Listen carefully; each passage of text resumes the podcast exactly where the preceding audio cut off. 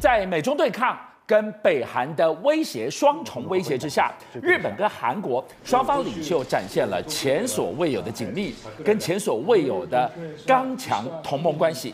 不过，今天社长要来告诉我们，二零二三年我们是见证了日韩一笑泯恩仇，在这个背后，居然是一段纠缠六百年的国仇家恨，甚至历经了断你皇家血脉的狠招毒术。接下来，我们怎么来看待这一段世仇变盟友的转变？对，就像随着东亚局势的紧张啊，北韩跟中国威胁到日韩的一个生存机会，所以日韩联手同盟了。这在我们历史的一种观点来看，几乎是不可思议的。刚才你讲两国之间有六百年的苦大仇深了，甚至讲血海深仇。但今天这一层高墙介入在在两国之间的这一堵高墙啊，是被推倒了，推倒。我们觉得很不可思议，他们苦大仇深到什么程度了？我们看最近的几几则照片了，在二零零一年，二零零一年日本首相小泉纯一郎去参拜靖国神社。很多很多国家都抗议嘛，军国主义的复活啊，但抗议最深的是什么？韩国，韩国人，韩国。你看这张照片相当恐怖的是，这边其实总共有二十个人，壮汉排成一列，一列，他们头上摆着这种头巾呐，头巾上面写着为国捐躯，是。为国捐躯，一个参拜靖国神社，一个为国捐躯就抗议。抗议，你看他们用的多激烈的方式，看他们手上每一个人手上有一把铡刀，铡刀，他把小拇指伸到这个铡刀里面，咔嚓，二十个人一声令下，全部砍断小指，然后把这个小指头，这个小指头砍断多痛哎！我们讲五指连心呐，那个比女人怀孕生产的时候还要痛，然后把这个小指头全部用那个他们韩国的国旗啊包起来。送到日本大使馆，那个在大雨滂沱之中，我丢到大使馆里面去抗议。所以你看韩国这么激烈的对日本的一种仇视啊，我们没有办法想到历史就这么诡谲。今天两国首相可以握手言欢，可以共同推倒这一堵高墙。那我们看。他们这个仇深、五大仇深呢，其实不只是现代形成的。刚才讲六百年前就就开始了。当时在韩国，我们讲朝鲜呢，朝鲜在六百年前一三九二年的时候，出了一个很伟大的君王，叫李成桂。李成桂创立了我们讲李氏朝鲜这个王朝，延续了五百多年，五百年。那这个李成桂的时代，其实呢，日本就经常有倭寇，我们讲的倭寇啊，到韩国朝鲜里面去骚扰。骚扰，所以韩国韩国人很气，朝鲜人很气这个日本人，很气这种欧寇，所以李成桂后来就派他的一个一个将军叫李从茂，带领了多少？带领韩朝鲜的两百二十七艘战舰，那是以前很大的一个规模，还有一万七千人，一万人登陆登陆日本日本的一个对马岛，对马岛，等于说我直接攻到你日本的。本土啦，领土啦，韩国攻到日本去，我们以为只有丰臣秀吉去打韩国哎，丰臣秀吉其实是后院的，是两国间最早其实韩国打打日本，对吗？对马岛是日本第八大岛，是。结果去多少斩杀了他们四百多人，是。斩杀日本四百欧够四百多人，对，还有烧掉两百哎烧掉三二十九艘二十九艘的那个战舰，把日本的战舰烧掉了，所以这一次。我们在一四一九年发生的叫己亥东征，李成桂，所以韩国其实也打过日本，对，所以我们刚才讲丰臣秀吉也打过韩国吧，对，打过韩国，那个以前我们讲过很多次。OK，那我们说这个历史比较久远了，那其实最近呢，我们看过电视剧都知道，明成皇后。是。明成皇后的时代，明成皇后的老公是高宗，我们知道刚才讲李氏王王朝总共。传了二十七代，第二十六代就是高宗李熙。很好，韩国人有的人甚至讲他是国父，因为他带领带领韩国的那个军民啊，一直一直抵抗日本的一个统治。我我们讲的不是日本殖民时代哦，殖民时代之前，其实日本就所已经深进韩国，控制韩国人的整个生整个生活，朝鲜人的生活。那当时高宗的时候，李希呢，他就一直。抵抗，抵抗，而且他最主要，他的王妃叫明成皇后，明成皇后，明成皇后甚至也是一样，她是一个女政治家，她就一直带领韩朝鲜的子民呢，去推翻甚至政变，政变日本控制的傀儡政府，这个明成皇后，所以日本人恨这个高宗跟这个明成皇后恨恨之入骨，恨之入骨。所以后来日本人在一九零七的时候就逼迫武力逼迫高宗让位，让位给他的儿子李纯，李李子李子叫纯宗，李子。然后这个人这个高宗呢，甚至日本人觉得。当时让位，你还是在后面比手画脚啊，指导他儿子怎么做怎么做。他更狠毒，要除之后毒死啊，把下毒把他毒死。高宗，所以你看这个一国的，我我这边视为国父，是拯救我们人民于水深火热之中的一个人，你日本人把他毒死了，这是第一个。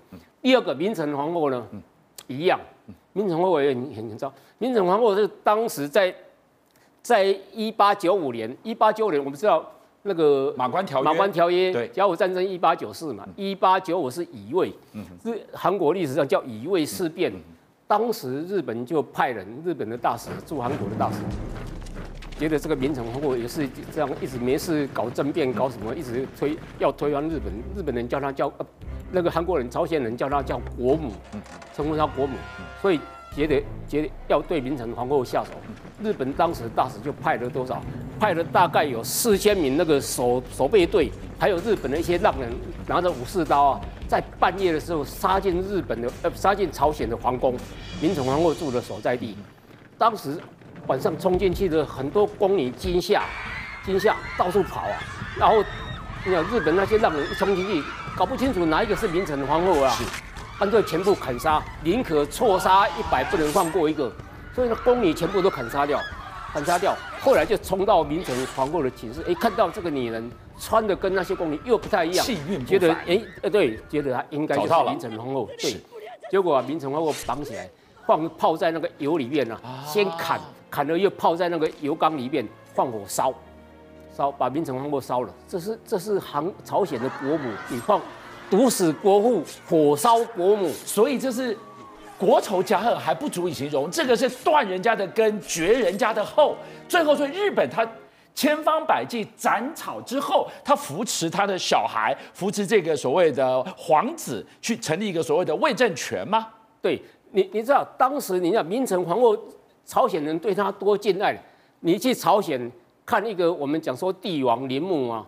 朝鲜里里面的那个陵墓最大的一个叫红陵，红色的红陵，哦，这个洪水的洪，是红林就是明成皇后的陵墓。他当时当时是那个他的儿子李纯啊，李李子李子派人去那个中国的南京，去南京看谁？看明孝陵朱元璋的墓，要比照明孝陵来来建建造，但后来因为韩当时朝鲜的财力不足。他说要等于他们十年的那个那个税收费用花不下去，但你花了将近一百亿的韩元去盖明成皇后的皇皇陵，所以我我们心目中朝鲜心目中这么伟大的两个人，一个被毒死，一个被被焚烧，所以那个气啊，真的不在话下。还有另外一个国仇家恨，就是高宗的儿子啊，就后来继位的纯宗叫李子，李子他已经没没有没有办法生产，没有。办法有后代，所以后来立了一个太子，是他的弟弟，叫李寅，也是高宗的儿子。是李寅。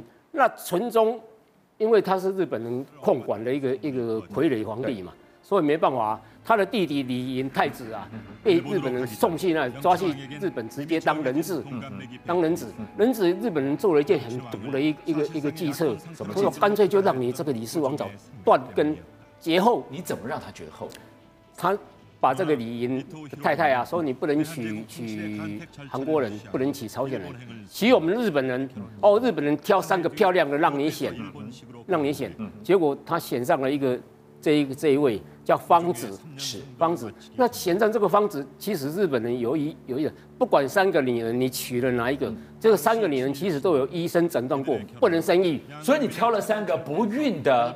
女生让他去挑当他的老婆，你挑谁，最后都生不出孩子。对，但其实历史的很诡谲是，后来其实这个方子，医生诊断不能生，但结果帮帮李寅生了两个孩子。哇，完全失算了。对，失算。日本政府想要绝他的后，想要绝皇脉，结果生两个出来了。生两个，对。结果后来日本政府就对那个方子的医生下手，你他其实当时也找了三个医生诊断嘛。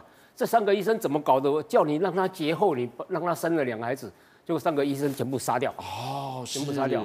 哦，这个李莹，那李莹你还是一样在日本当人质啊，那非常可怜，是当时他的母亲过世，他的母亲等于高中的一个妃子过世了，过世以后他回国要申请回国奔丧。